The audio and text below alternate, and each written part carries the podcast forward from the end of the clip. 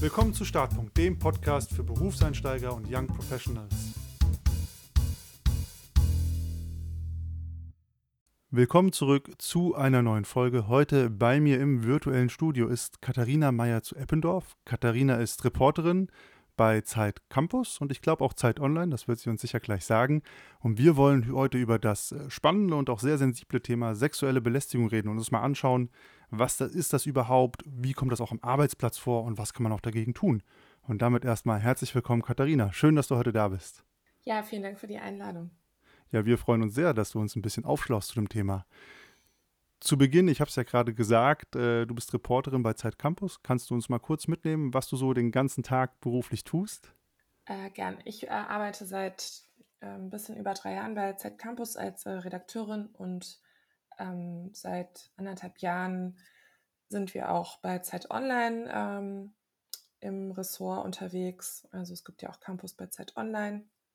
Und ähm, ich mache eigentlich alles, äh, was man sich so ähm, vorstellen kann. Ich äh, schreibe selber Texte, recherchiere sie, ich betreue ganz viele Texte, ähm, entwickle mit meiner Redaktion und mit AutorInnen zusammen Themen, ähm, versuche sie auf die Straße zu bringen sozusagen, ähm, und äh, wir machen fünf Hefte im Jahr, haben da drei Ressorts, ähm, Leben, Studieren, Arbeiten. Und ähm, ja, wir sagen immer, wir kümmern uns um das, was die äh, jungen Menschen ähm, bewegt äh, in all diesen äh, Lebensfacetten, weil das eine sehr spannende Phase ist, vom Abitur bis in den ersten Job. Ja, absolut. Ich weiß auch noch, äh, meine erste Zeit Campus, die hat meine Studienwahl maßgeblich geprägt, auf jeden Fall habe ich in guter Erinnerung, das Magazin. Ja, ich kann mich auch daran erinnern, dass ich das an der Uni gelesen habe. Da hätte ich noch äh, mir nicht äh, träumen lassen, dass ich da mal arbeiten würde. Ähm, aber ich habe das auch immer sehr gemocht, die Einblicke in die, ähm, ja, in die Leben von anderen Studierenden. Und ich habe 2011 angefangen zu studieren und natürlich gab es da schon das Internet. Äh, wir Millennials sind ja Digital Natives immerhin, aber es war natürlich was anderes, weil Instagram war noch gar nicht so groß. Also da war es noch echt, echt richtig cool in Printmagazin. Ich habe auch Näheren total geliebt, da irgendwie zu sehen, wie andere irgendwie ihr Leben gestalten. Ja, voll cool. Und dann selber dort angefangen zu arbeiten. Genau, ich habe dann da irgendwann auch angefangen zu arbeiten. Eine richtig runde Geschichte. Ich habe auch gesehen, äh, du schreibst ja auch Reportagen, also längere Sachen, und da bist du auch recht erfolgreich. Ich habe gesehen, da gibt es auch ein paar Preise und Auszeichnungen, die du so bekommen hast. Ähm, ja, ähm, also erfolgreich ist ein Text ja erstmal immer, wenn er fertig wird. Aber ähm, äh, ja, ähm, äh, ich habe mit einer Kollegin zusammen sehr lange in Hanau recherchiert. Ähm, da sollte ein Mahnmal entstehen, ist es am Ende nicht. Und äh, die Stadt hat da so einen Wettbewerb ausgeschrieben und den haben wir uns anderthalb Jahre angeschaut. Dafür haben wir jetzt den ähm, Deutschen Reporterinnenpreis bekommen, was uns sehr freut, weil das natürlich Thema ist, ähm, wo wir alle einfach weiter hinschauen müssen, ähm, was nicht erst nur vorbei ist nach ein paar Wochen Berichterstattung. Und ähm, genau das ist auch mein, der Grund, warum mich lange Geschichten immer interessieren, weil ich es immer irgendwie wichtig finde, dass man weiter hinguckt und ähm, auch irgendwie alle Gründe, also soweit es eben geht, ähm, äh, sich anschaut, warum ist was zu was für ein Ereignis gekommen und was für Gruppen ähm, haben da eigentlich was für Interessen. Das finde ich einfach voll spannend. Ist natürlich wahnsinnig aufwendig immer, aber irgendwie lande ich immer wieder bei solchen Geschichten, hm. ähm, weil ich irgendwie verstehen möchte. Ja, genau. Also das heißt, wenn du anderthalb Jahre sagst, das bedeutet schon, dass auch immer ein krasser Vorlauf teilweise so in den Geschichten, bis man sagt, man hat jetzt irgendwie so ein umfassendes Bild. Also das ist auf jeden Fall ein extremes Beispiel. Das geht auch, das geht auch deutlich kürzer. Aber ich glaube schon, dass es immer hilft, ähm, Zeit zu haben für Recherchen. Also es ist, also es glaube ich, recht einfach, ne? Wenn man halt was hört und man redet mit einer Person, dann hat man, also eine Person, es reicht eh nie aus für keinen Text, aber ähm, das Bild vervollständigt sich einfach, je mehr Leute man spricht und der Tag hat 24 Stunden. Das heißt, ähm, da braucht man einfach ein paar Tage dafür, um dann einfach genau diese Fragen alle zu stellen oder es ergeben sich Fragen. Das ist dann manchmal wie in so einem Krimi auch, ne? dass man die eine Sache rausfindet und dann geht man mit dieser Info dann zur nächsten und will dann irgendwie da noch weiter forschen. Und ähm, ja, ich glaube, jedes Thema kann man eigentlich äh, so angehen, von ganz großen, jetzt gerade in der Zeit ist ein großer Text zum Thema Scham. ähm, hat, hat sich ein Autor auf die Suche gemacht, was das eigentlich für ein Gefühl heute ist und wie sich das verändert hat. Und ähm, es gibt aber auch so konkrete Geschichten wie jetzt Hanau. Da geht es eigentlich darum, dass es einfach hm, ja, viele Leute gibt, die damit befasst sind. Also ne, eine, eine größere Stadtgesellschaft und die Angehörigen, Familien sind ja auch mehrere Leute. Und ähm, auch über die Themen, über die wir heute reden, da sind auch mehrere Menschen immer mit beteiligt. Ne? Das ist, äh, und um da das Bild zusammenzufügen, braucht man einfach Recherche. Ja. Absolut. Du hast es ja schon selbst angesprochen. Wie bist du dann in deinen journalistischen Tätigkeiten zum Thema sexuelle Belästigung gekommen, beziehungsweise welchen Kontakt hattest du damit überhaupt? Ja, also ich bin jetzt keine Reporterin, die sich da ausschließlich mit beschäftigt. Allerdings ähm, in den Themen, die ich bearbeite, zieht sich, glaube ich, durch, dass mich, dass ich es wichtig finde, über ähm, ja, über Geschichten ähm, zu schreiben oder die ans Tageslicht zu bringen, in denen, ähm, in denen es um Machtmissbrauch geht. Also in der eine Gruppe oder ein Mensch ähm, die Macht, die ihm aus vielen verschiedenen Gründen verliehen wurde, ähm, missbraucht hat.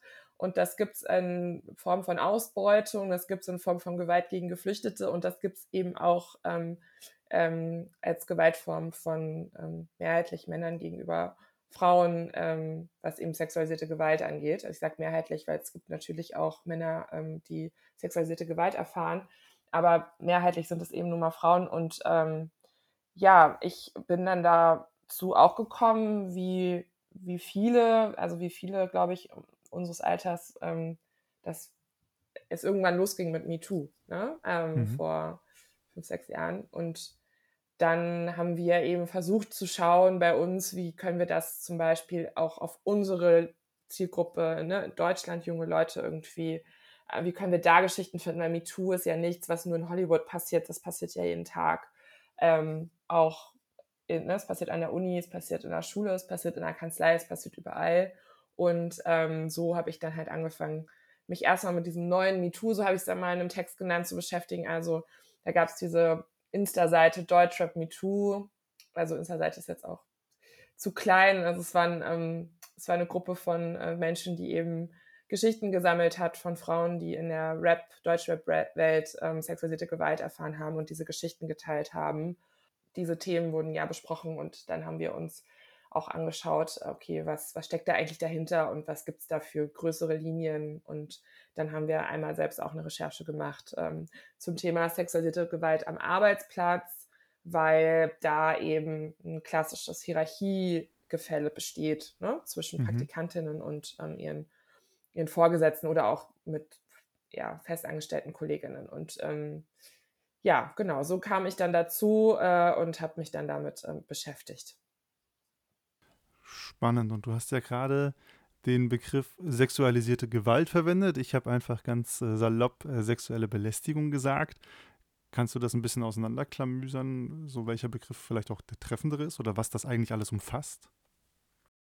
Ja, also man spricht, man spricht heute ähm, von, auch in der Wissenschaft von sexualisierter Gewalt, weil es eben um Gewalt geht. Es, also Belästigung ist eine Form von Gewalt. Kann man sich so ein bisschen vorstellen wie so ein Karton, ne? Also Gewalt ist der größere Karton und da drin gibt es eben Belästigung und ähm, sexual, also das ist auch der Hauptbegriff und sexualisiert bedeutet eben, dass es ähm, ja, dass es eine, zum Beispiel so eine Objektifizierung gibt von dem, vom, von der Person, die diese Gewalt erfährt. Ähm, also da geht es nicht um Sex, das ist das Wichtige, weil Sex ist was Einvernehmliches zwischen zwei Menschen.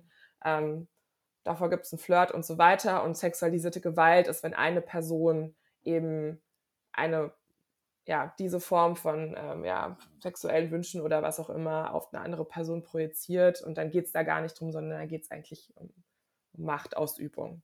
Ähm, deswegen ist sexuelle Belästigung ist ein Begriff, der ist aber ein bisschen jünger, äh, ein bisschen älter so rum. Äh, mhm. Und ähm, sexualisierte Gewalt ist einfach jünger und beschreibt das Problem einfach ein bisschen besser. So. Also umfassender in dem Sinne, dass man es breiter anwenden kann. Ja, genau. Also es ist halt, also bei Gewalt geht es halt einfach, wie gesagt, um den Machtmissbrauch. Ne? Da geht es darum, was steckt da eigentlich dahinter? Was ist das für ein Mechanismus, mhm. ähm, der, ähm, um den es da geht. Und ähm, sexuelle Belästigung ist eben, wie gesagt, einfach ein bisschen ähm, veralteter Begriff. Also da versteht man noch das Gleiche drunter, aber so in der Wissenschaft oder auch wenn es um Beratungsstellen geht, ähm, dann ist immer dieser Begriff sexualisierte Gewalt, steht da im Vordergrund. Dann bin ich jetzt auf jeden Fall schon mal da, up to date. ähm, auch immer gut, selber was dazu zu lernen. Ähm, du hast am Anfang auch schon so ein paar äh, kleinere Stats fallen lassen. Wie häufig kommt das denn vor? Also gibt es da einfach auch Erhebungen, dass man sagen kann, so häufig kommt das in Deutschland vor oder so häufig kommt das äh, in deutschen Firmen vor? Gibt es da irgendwelche Zahlen? Ähm, ja, da gibt es Zahlen. Ähm, also bei jungen Frauen, ähm, Studie vom Bundesfamilienministerium, ist es tatsächlich fast jede zweite Frau äh, unter 30, die schon mal sexistische oder sexualisierte Gewalt am Arbeitsplatz ähm, erfahren hat. Also die sprechen konkret von sexistischen Übergriffen. Das ist immer ganz wichtig, wie wird das in unserer Studie benannt. Ne? Mhm. Ähm, aber ähm, und die komplette, also die sexu äh, sexuelle Belästigung, sexualisierte Gewalt, die nicht nur am Arbeitsplatz stattfindet, das sind 80, 81 Prozent von der Frauen, die das schon erlebt haben.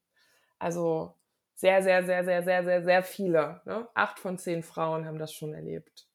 Ja, das klingt auf jeden Fall nach einer ziemlich großen Zahl. Äh, und umgekehrt, du hast es gerade auch gesagt, bei Männern kommt es nicht so häufig vor. Genau, bei Männern, also wenn wir diese Zahl haben, äh, konkret sind es 81,3 äh, 81, Prozent, ne, dann sind das äh, knapp 19, ja, knapp 19 Prozent ähm, der Männer, die das betrifft. Also das Problem ist da, das ist auch ganz wichtig, ne, das auch ähm, zu sehen, zu sagen, zu beschreiben, was sind eben weniger. Woher kommt äh, dieses Gefälle? Also ist ja schon ein krasser Unterschied. Also wenn man jetzt sagt 80-20, ne, ist ja schon eine große Differenz.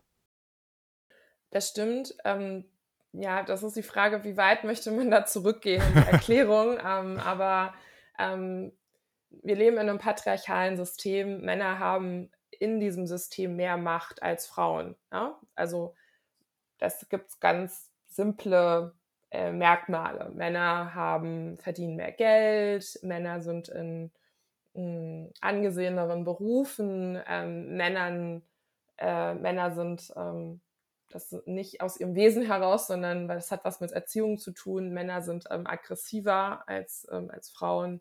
Äh, es gibt äh, in den Kriminalstatistiken haben wir viel mehr Männer, in den Gefängnissen sitzen mehr Männer.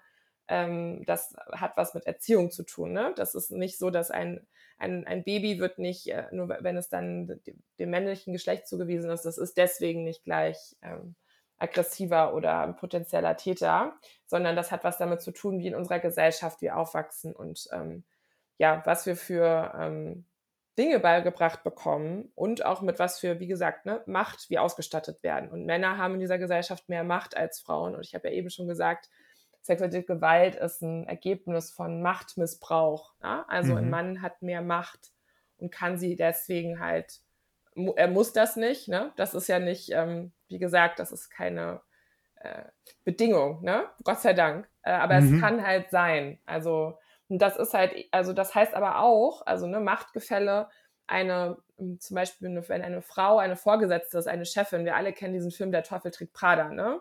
Dann kann auch eine Frau in einer Position von Macht, ne, in einem Unternehmen, die kann auch Macht missbrauchen, ne? Und ihre äh, Mitarbeiterinnen ähm, schlecht mhm. behandeln. Mhm. Also es geht hier wirklich halt um Machtmissbrauch und bei sexualisierter Gewalt geht es halt ganz konkret darum, in was für einem patriarchalen System leben wir. Also was hat halt der Mann für Privilegien, für äh, mit viel Macht ist er ausgestattet, die die Frauen eben nicht haben oder viel, viel weniger.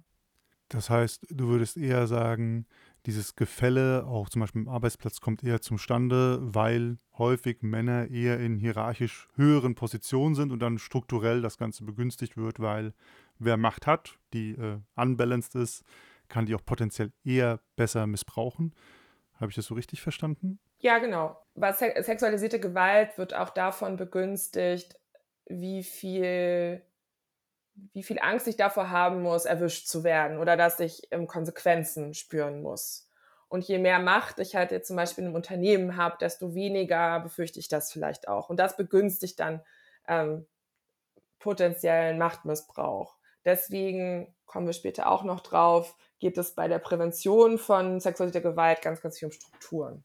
Du hast jetzt schon ab und an so ein paar äh, Beispiele eingeworfen.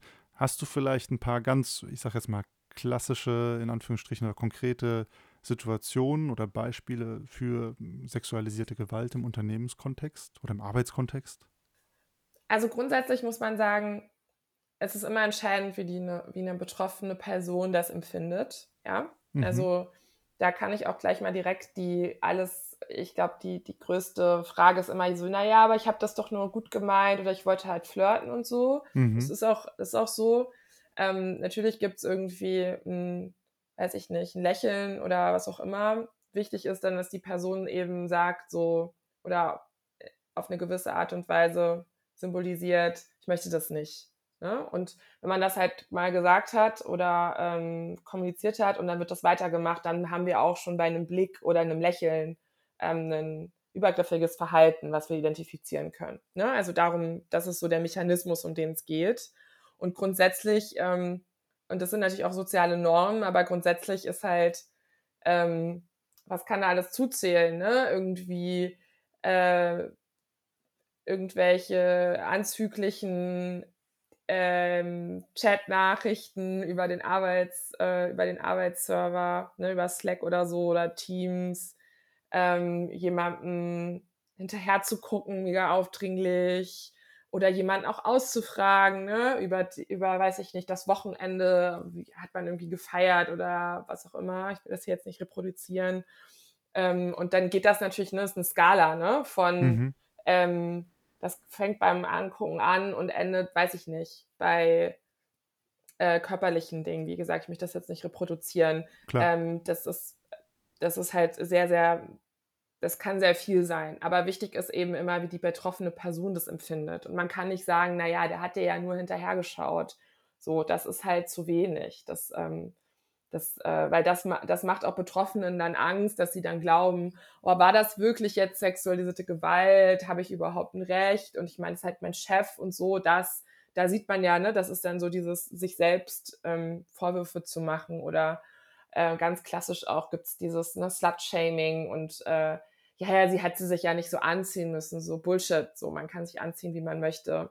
Sei denn jetzt der Dresscode des Unternehmens regelt es irgendwie, aber ich glaube, ähm, ihr alle versteht, was ich damit meine. Ne? Es ist halt, äh, es ist nicht die, nicht die Frauen haben die Verantwortung darüber, wie sie wahrgenommen werden. So, wenn ich auf der Straße laufe und habe einen Minirock an, dann habe ich nicht provoziert, dass mir jemand hinterher pfeift. So, dann ist das die, ähm, das Problem der Person, die das macht und nicht meins. So, ähm, genau. Also, weil da gibt es dann oft auch so, ne, das wird dann beschrieben als Täter-Opfer-Umkehr.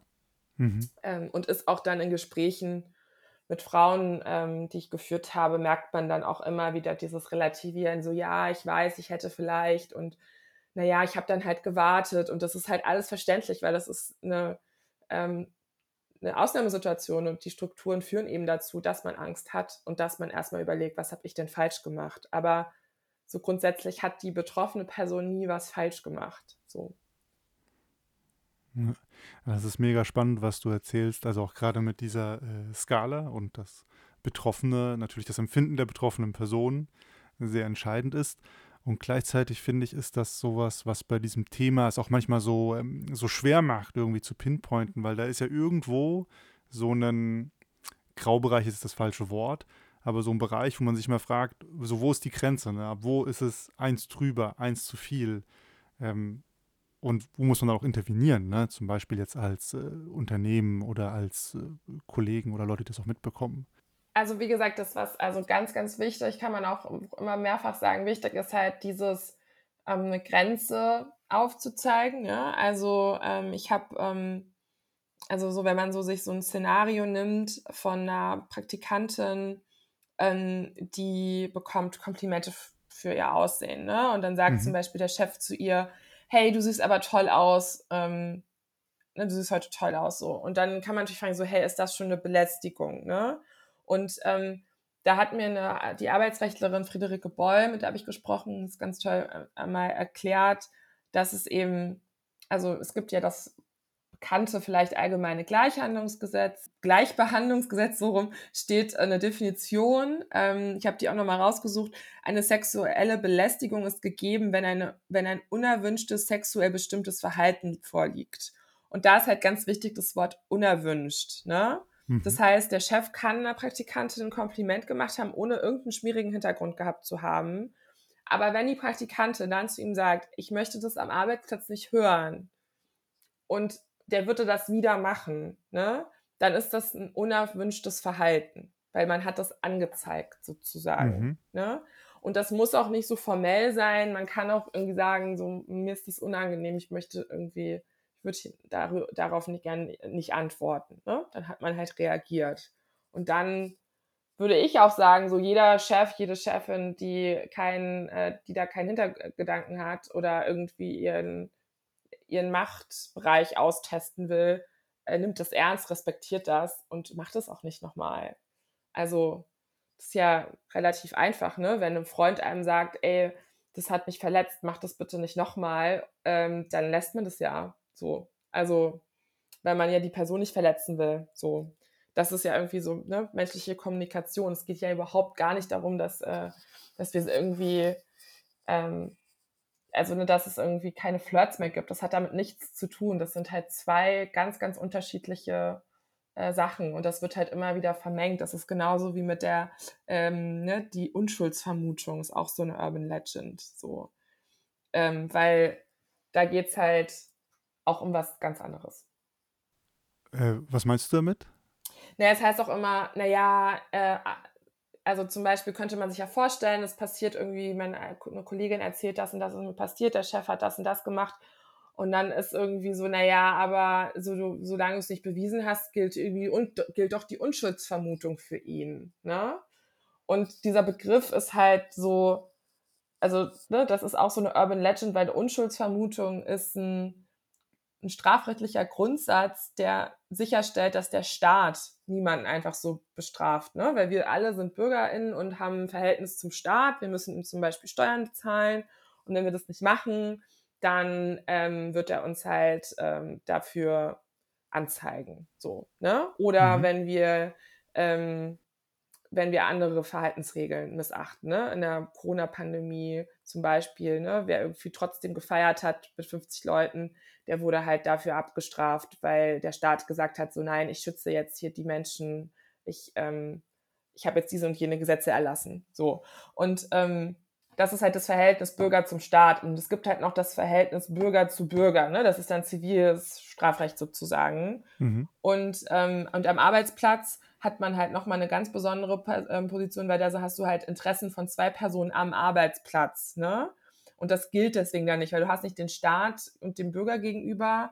Und da geht es halt zum Beispiel auch um so Sachen wie Prävention und Gesundheitsschutz und eine Abwägung, auf wen man halt Rücksicht nimmt. Ne? Und das hat halt dann diesen äh, Begriff so, ne, im Zweifel für den Angeklagten nichts zu tun. Das heißt, ein Arbeitgeber kann schon irgendwie sagen, na ja, ich ähm, ich möchte jetzt hier quasi die Interessen dieser Frauen schützen, auch wenn ich ihm das dem Mann nicht beweisen kann, dass er das wirklich bis zum Letzt gemacht hat.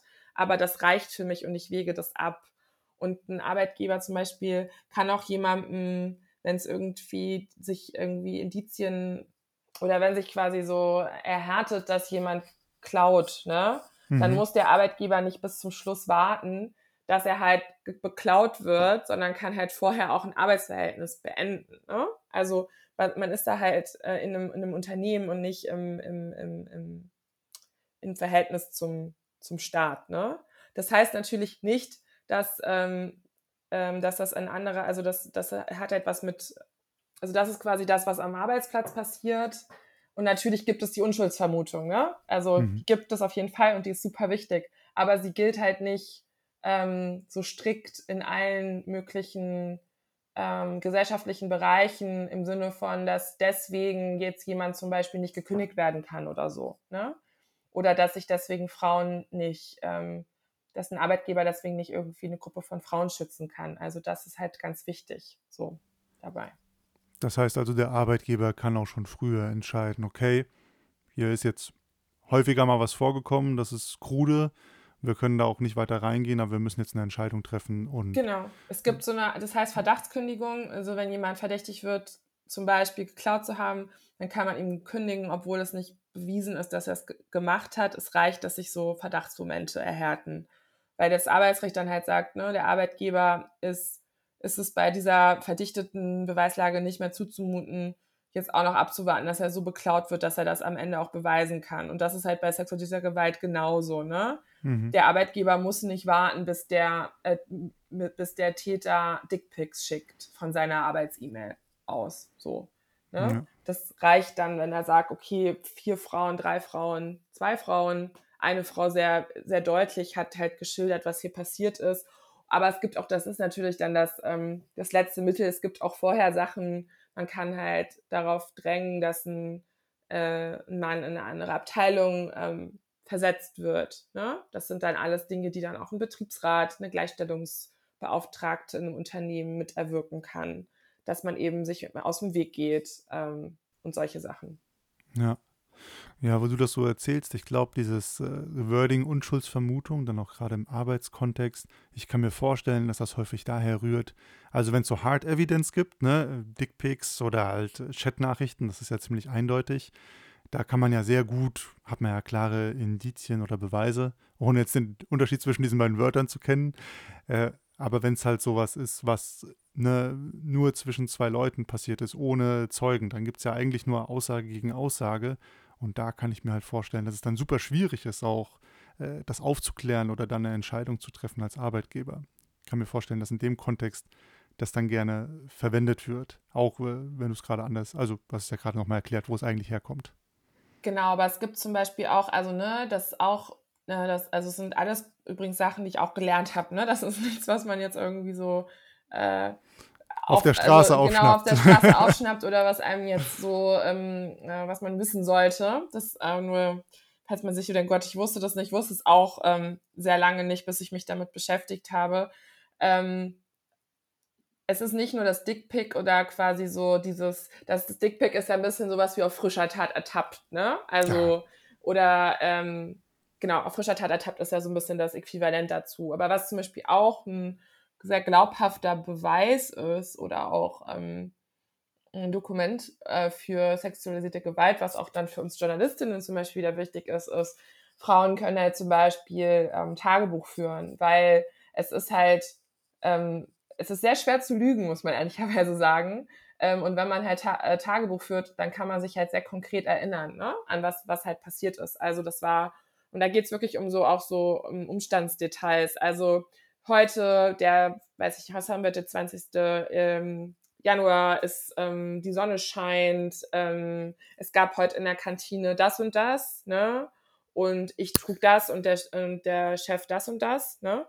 wenn man das halt ganz konkret macht und das halt irgendwie auch immer wieder, dann hat man halt ähm, auch ein sehr gutes Dokument, weil so detailreich erinnern kann man sich nicht, wenn man das, äh, wenn das nicht passiert ist, oder dann kommen ganz natürlicherweise so Brüche da rein. Das, wie gesagt, ist halt sehr, sehr schwer, ähm, sehr schwer zu lügen.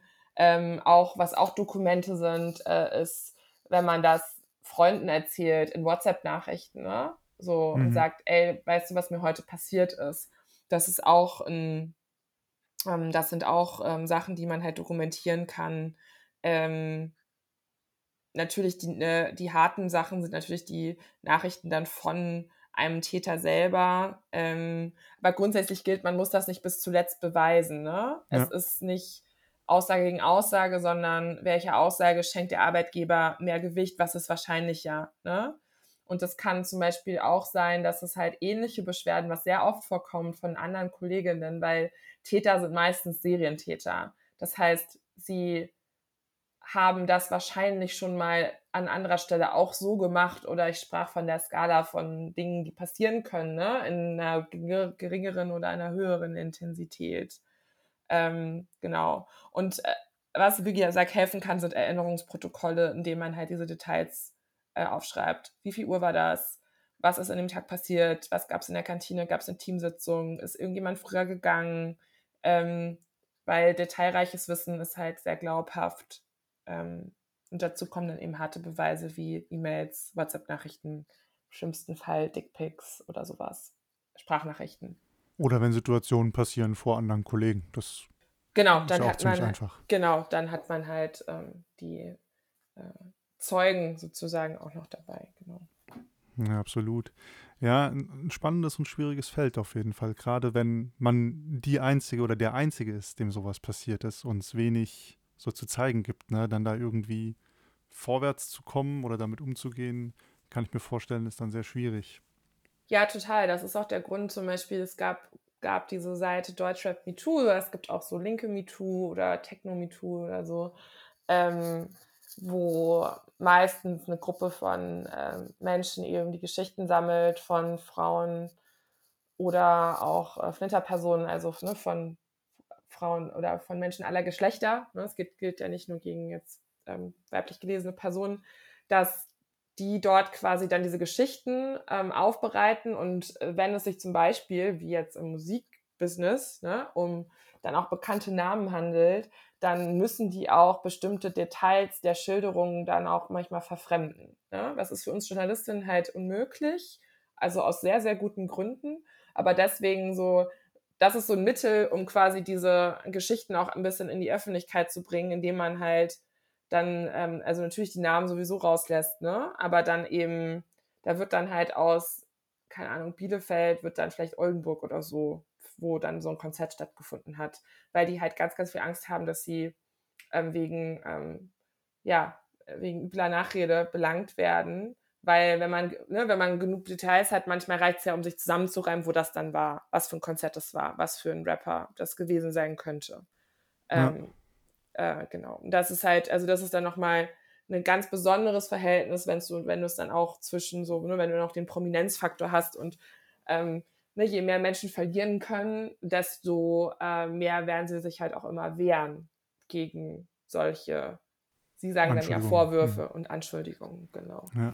Sehr gefährlich. Ne? Ähm, da, deswegen haben wir auch, also was man schreiben kann und was nicht, und das äh, ist dann manchmal nicht das ähm, Äquivalent dazu, was, was passiert ist und was nicht. Manchmal ist es auch so, wir wissen viel mehr, können das aber nicht schreiben, weil wir halt, weil uns dann halt für die Berichterstattung bestimmte Sachen fehlen. Ne? Das sind halt unterschiedliche Bereiche. Also ein Unternehmen, äh, in einer Abteilung ähm, gelten auch, also ne, da, geht's, da gelten auch andere noch Schutzprinzipien, als wenn es jetzt um irgendwie Öffentlichkeit geht. Ne? Und das ja. sind halt alles auch wichtige Regeln, ähm, die, die wichtig sind und die wir ja auch befolgen aus guten Gründen. Wir wollen auch sauber arbeiten, aber es ist halt natürlich auch ein System, in dem ganz, ganz viel, äh, man ganz viel ja, Widerstand hat, weil natürlich möchte irgendeine berühmte Person nicht, dass ihr Fehlverhalten in der Öffentlichkeit breitgetreten wird, weil dann verliert sie ja Status, Macht und Geld. Ne? Das hängt da halt dran.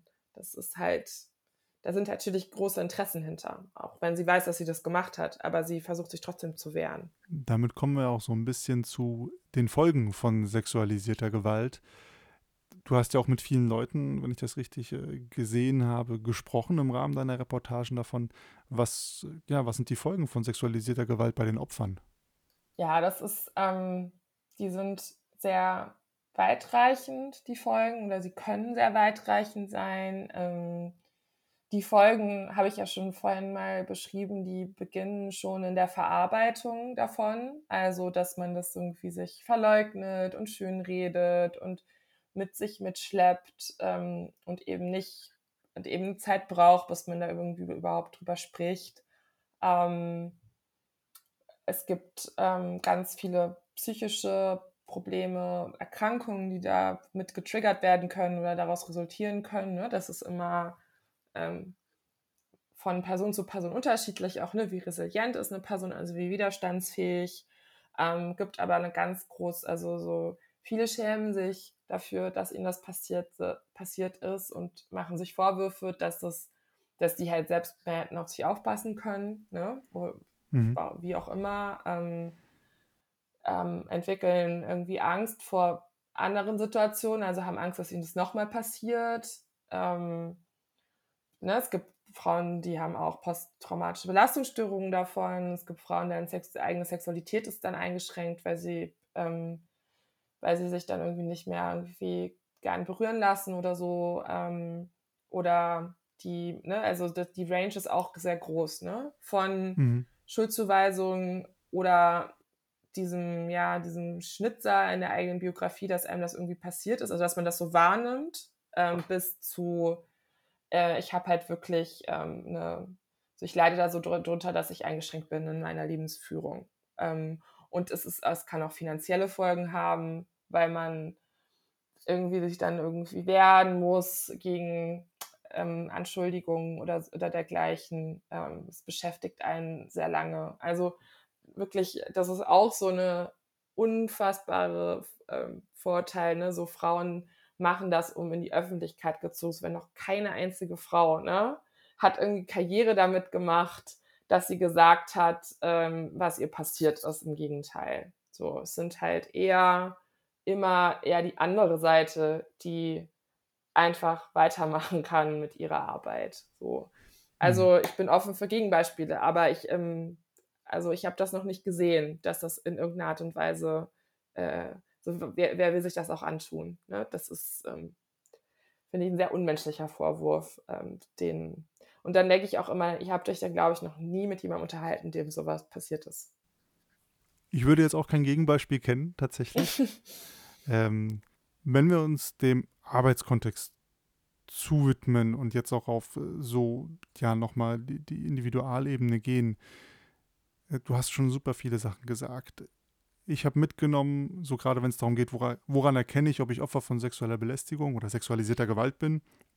Ähm, das erste Kriterium ist ja erstmal so mein Empfinden, ist das eine Situation, mit der ich mich unwohl fühle, jenseits von Dingen, die super obvious sind, äh, wie das äh, berühmte Dickpick das wäre ja auf jeden Fall schon mal immer der erste Schritt oder der erste Maßstab, den man für sich selber anlegen sollte, oder? Genau, das, ähm, das würde ich auch sagen. Das ist immer das, um das, es geht immer um das Empfinden der betroffenen Person. Ja. Okay. Und du hast ja auch gemeint, dann ein ganz wichtiger Schritt ist gerade bei den Sachen, wo man sagen könnte, das ist vielleicht in der Grauzone oder da hat man sich missverstanden, wenn man es jetzt wohlwollend ausdrückt, äh, ganz klar zu artikulieren, dass man das nicht möchte oder das halt unangemessen findet in dem jeweiligen Kontext. Genau, weil so sehr basic, ein Flirt ähm, beruht auf Gegenseitigkeit, ne? so wie dann später Sex. Mhm. Und wenn es diese Gegenseitigkeit nicht gibt und eine Einseitigkeit gegeben ist, dann ähm, sollte man das anzeigen ne? durch einen Kommentar. Ähm, und danach sollte das beendet sein. So. Wenn es das nicht ist, dann haben wir es mit unerwünschtem Verhalten zu tun. Das heißt ja auch eigentlich in dem Sinne kann es, kann man jemanden nicht aus Versehen sexuell belästigen, weil sobald es klar kommuniziert ist, gibt es ja keine Ausreden mehr. Genau, genau. Also das ist, deswegen gibt es auch kein, äh, man weiß ja gar nicht mehr, was man noch machen kann, äh, Feld so doch relativ genau, weil das, also abgesehen von den obvious Sachen, ähm, der gesagt wird und gespiegelt wird. Und ähm, ein Nein ist ein Nein. Ja.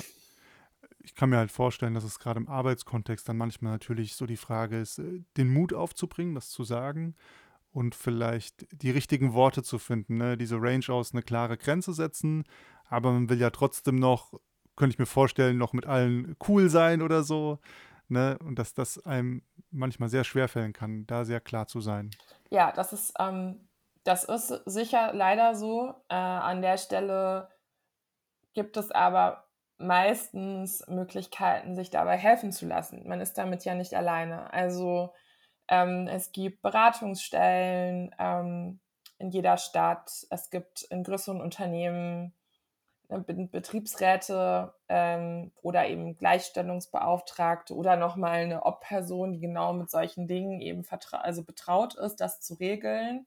Und an die kann man sich wenden. Also ein Betriebsrat hat halt auch, ähm, es, das äh, bleibt bei dem, ne? Der hat ein, weiß ich genau, wie das heißt, aber auf jeden Fall darf der das nicht weiter erzählen, was man dem Betriebsrat erzählt. Mhm. Ähm, also da ist man halt auch geschützt und kann eben, also da ist ein Raum, um das eben zu tun. So, wenn man, äh, wenn man sich, ähm, ja, wenn man sich Hilfe suchen möchte, dann kann man eben auch überlegen, okay, wie formuliere ich das richtig? Ähm, man kann natürlich auch zu einer, ähm, zu einer Fachanwältin gehen, die sich damit, oder einem Fachanwalt, der sich damit beschäftigt. Es gibt auch kostenlose Rechtsberatung. Ähm, all diese Dinge kann man in Anspruch nehmen, bevor man in irgendeiner Art und Weise da äh, was anzeigt, wenn man sich damit sicherer fühlt. Ähm, das muss man nicht alles alleine machen. Das ist ganz wichtig.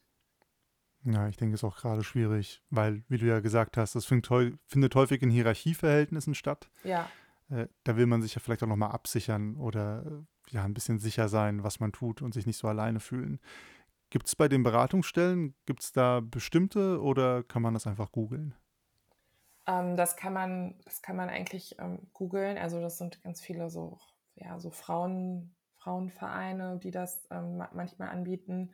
Äh, und natürlich auch, äh, man kann sich auch an die Öffentlichkeit wenden. Ne? Also man kann sagen, ey, wir sind jetzt, weiß ich nicht, wir sind hier in einem riesigen Unternehmen oder wir arbeiten in irgendeiner äh, sehr bekannten Kulturinstitutionen oder äh, was auch immer, ne?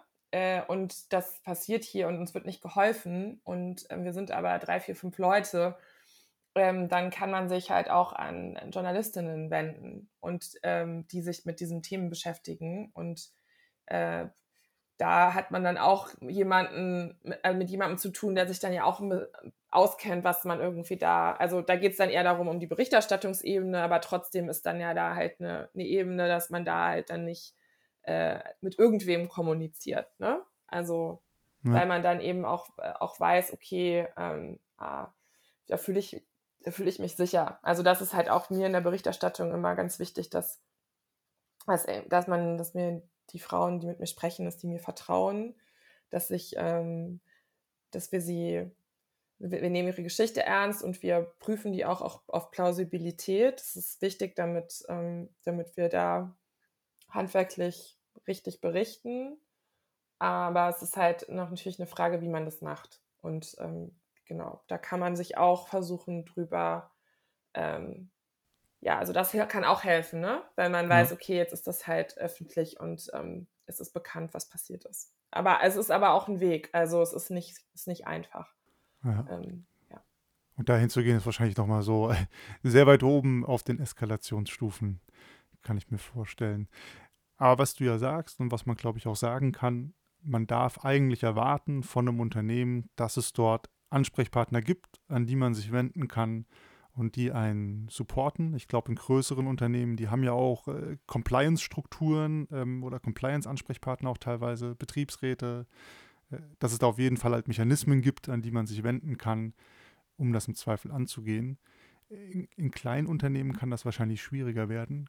Gibt es sowas, weil du hast ja auch gesagt, äh, es ist ein Phänomen in hierarchischer Abhängigkeit.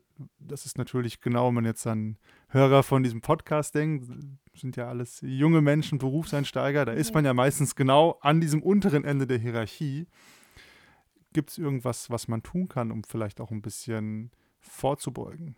Vor allen Dingen können die Unternehmen was tun, ne, weil es um Strukturen geht. Also, mhm. ähm, wie gesagt, dass, eben, dass es eine Beschwerdestelle gibt, ähm, dass es vielleicht ein Code of Conduct gibt. Ne? Mhm. So, ähm, so wollen wir hier mit uns umgehen. Das ähm, ist für uns eine ganz, schon auch eine Grenzüberschreitung. Ähm, also ne, wenn alle wissen, dass Komplimente halt unangebracht sind, dann äh, weiß es ja auch schon jeder. Dann ist es ja der Rahmen auch schon gesetzt. Ne? Es gibt ja auch so eine Handlungssicherheit für alle. Mhm. Also weil es halt ja nicht darum geht, dass hier irgendeine Gruppe gegen eine andere ist, sondern es geht um was Gemeinschaftliches, ne? gemeinschaftliches Arbeiten und dass halt alle zusammen auch diese, diese Strukturen überkommen. Und ähm, das ist erstmal so auf der Ebene, ne? immer wenn es strukturell wird, kann man ähm, kann man nachhaltig irgendwie was tun und für sich persönlich, wie gesagt, ähm, Grenzüberschreitungen anzeigen. Ähm, es gibt tausend Gründe, warum man irgendwie doch an einem, an einem Praktikum ausharrt, weil man es braucht für seinen Studienabschluss. Ne? Mhm. Ähm, und ich weiß nicht, ich glaube, da wird es mir schwerfallen zu sagen, so, das sind die Schritte und das ist der, die Grenze, die ähm, die man irgendwie aushalten muss oder die man irgendwie, die auf jeden Fall überschritten äh, sein muss. So, ich würde halt immer dazu ermutigen, ähm, das, wie gesagt, anzuzeigen und sich, und zu, sich sicher darüber zu sein, dass das eben nicht die Schuld von sich selber, also von einem selber ist, sondern eben mit der anderen Person zu tun hat. Und, ähm, und ansonsten, äh, ja, im Zweifel auch vielleicht zu gehen, ne? also ein mhm. Praktikum zu beenden, ähm, ne, sich eine neue Stelle zu suchen ähm, oder zu, irgendwie in eine neue Abteilung zu gehen ähm, oder dergleichen. Reden hilft ganz viel. Ne?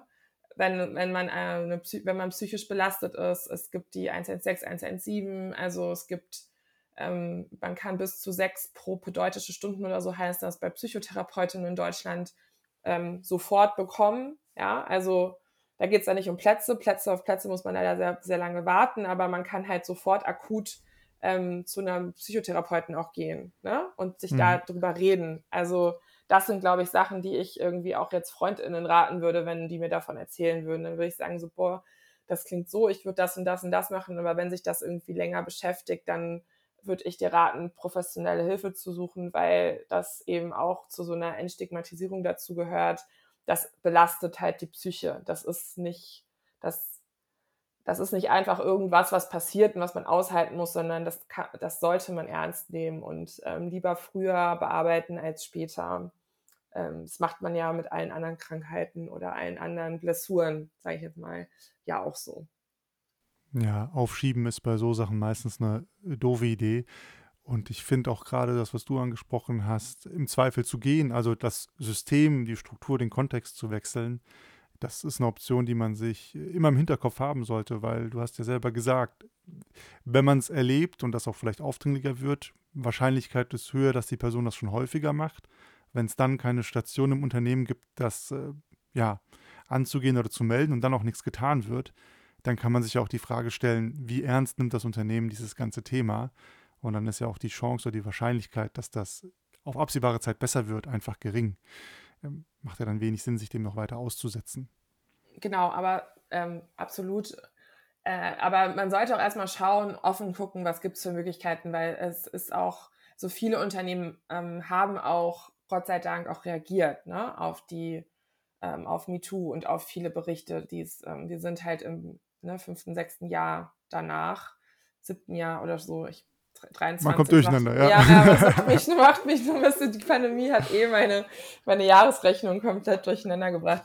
Ähm, also da kann man schon mal schauen und ich glaube, das ist auch, und das kann auch sein, ähm, kann für einen auch wichtig sein, wie man sich einen Arbeitgeber auch aussucht. Ne? Also so wie man auch ganz viele andere Sachen äh, einem wichtig sein können, also eine Work-Life-Balance, Remote-Arbeiten und so weiter. Find, ich würde auch immer sagen, für mich gehört das auch zu einer Work-Life-Balance dazu, dass ich in einem Unternehmen arbeite, wo ich weiß, dass solche Sachen ernst genommen werden, wo es Strukturen gibt, die, ähm, die sich halt auch um eine Arbeitskultur kümmern. So. Also und auch sich für so ein Zusammen, für ein, ja, ein gutes Zusammen, Zusammenarbeiten, miteinander sein, auch einsetzen. Also bei uns in der Zeit zum Beispiel ist es, wird das total gelebt, dass wir gut miteinander sind und dass, äh, dass man sich wohlfühlt. Ähm, und das macht wirklich viel, auch viel aus, so ähm, in der Zufriedenheit, weil man kann es ja nicht berechnen, ob sowas einmal passiert. Ne? Aber es ist halt einfach, wenn man an einem Ort ist, wo man sich wohlfühlt, dann